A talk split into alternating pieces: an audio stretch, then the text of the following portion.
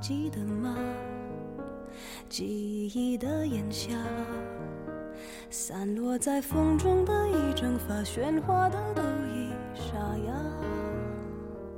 没结果的花，亲爱的听众朋友们，晚上好，这里是荔枝 FM 六九七六三九，时光未曾将你忘怀，我是主播易阳。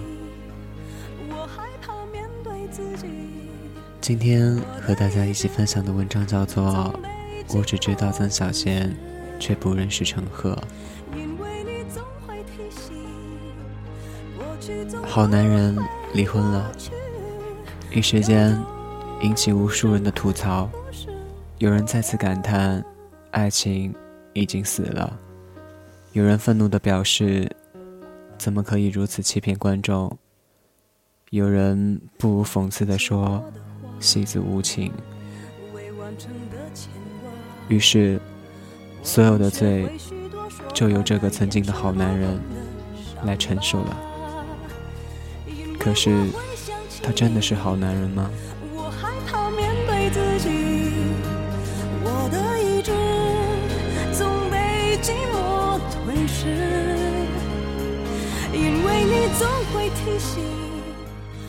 观众对于陈赫的了解来源于曾小贤这个风靡中国的电视剧人物，得益于这个好男人的角色，作为演绎者的陈赫似乎也变成了好男人，至少在屏幕上的他却是如此。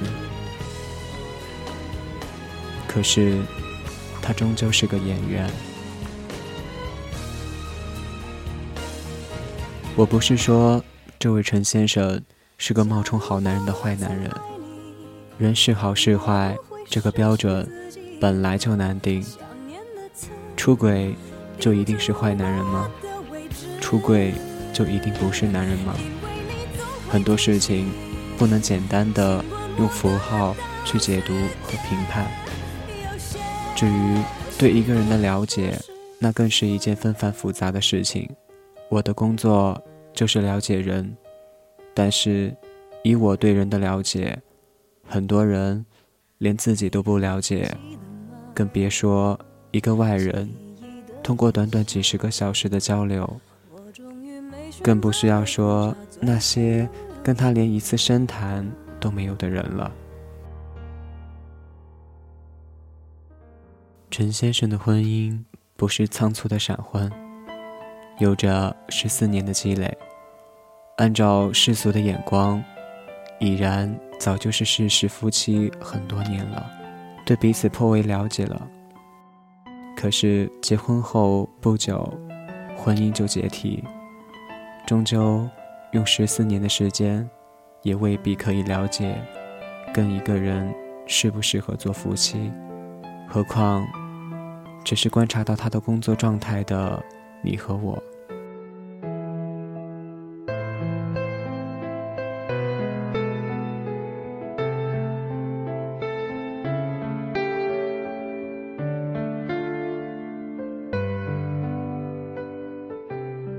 推而广之，我们对于很多事情都有着这样的误解：把自己认为正确的想法，把自己看到的别人，就以为是正确的。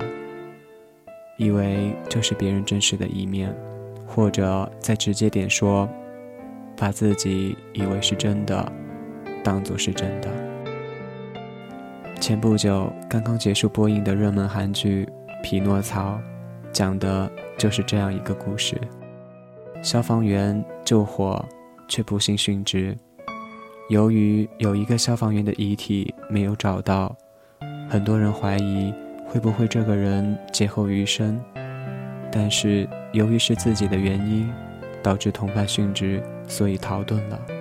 这个貌似很有逻辑，看上去挺真的真相，最后由于舆论的力量扩大化，最终把这个消防员的家庭弄得支离破碎，家破人亡。而这个消防员的遗体，在十多年后。终于在他牺牲的现场找到，已然化为枯骨。这个故事警醒我们的是，不要信以为真，更不要把自己看到的就以为是真的。在你面前的陈赫，只是作为演员的陈赫；再窄一点说，是他扮演曾小贤的陈赫。那个他，并不一定是他自己，何必要用曾小贤的价值观要求陈赫呢？谁又有这个权利呢？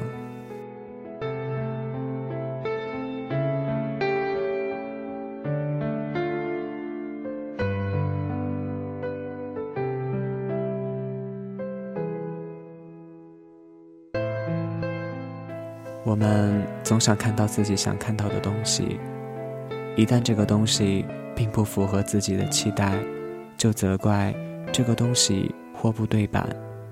而不去反思，这个东西本来就是这样，只是你因为只想看到自己想看的，忽略掉了你不想看的那面。再退一步说，哪怕是曾小贤和陈赫是一类人，曾小贤附身的陈赫就没有权利选择决定自己的幸福了吗？我想在观众面前，两个已经不相爱的人。还要强颜欢笑，这种内心的冲突，对于一个人来说是很大的伤害。对他来说，勉强的维系给大众一个好男人，等于幸福美满的婚姻，等于不离婚，才是很痛苦的事情。我们总以为王子和公主要一起幸福的走下去，可是，如果王子和公主并不幸福，又怎么办呢？难道一定还要展现给大家看我们有多幸福吗？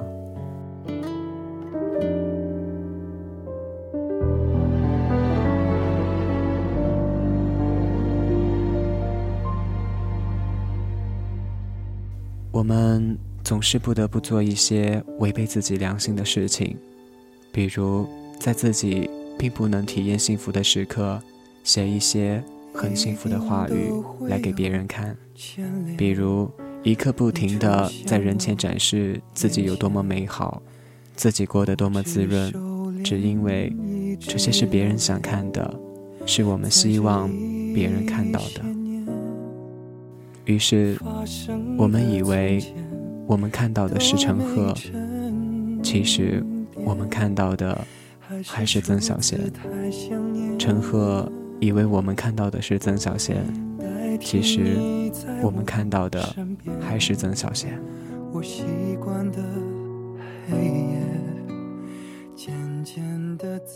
真正的陈赫到底在哪里呢？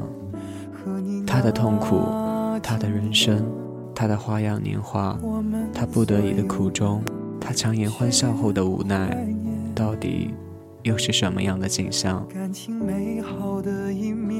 如果匹诺曹和陈赫的故事能够给我们一点警示的话，那一定是不要对你不了解的人生指手画脚。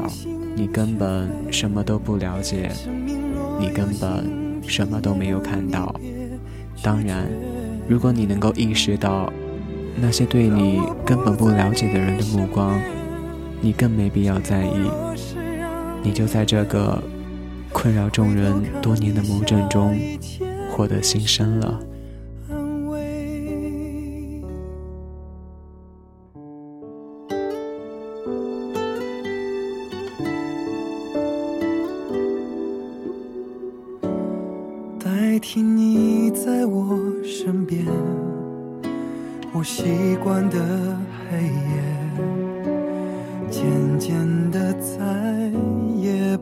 不埋怨。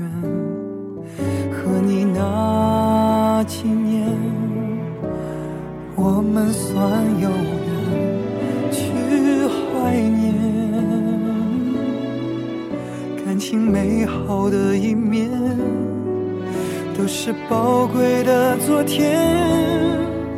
当我不在你身边，答应我用心去飞。生命若有新体验，你别拒绝。当我不在你身边。寂寞若是让你累，回头看一下以前也是安慰。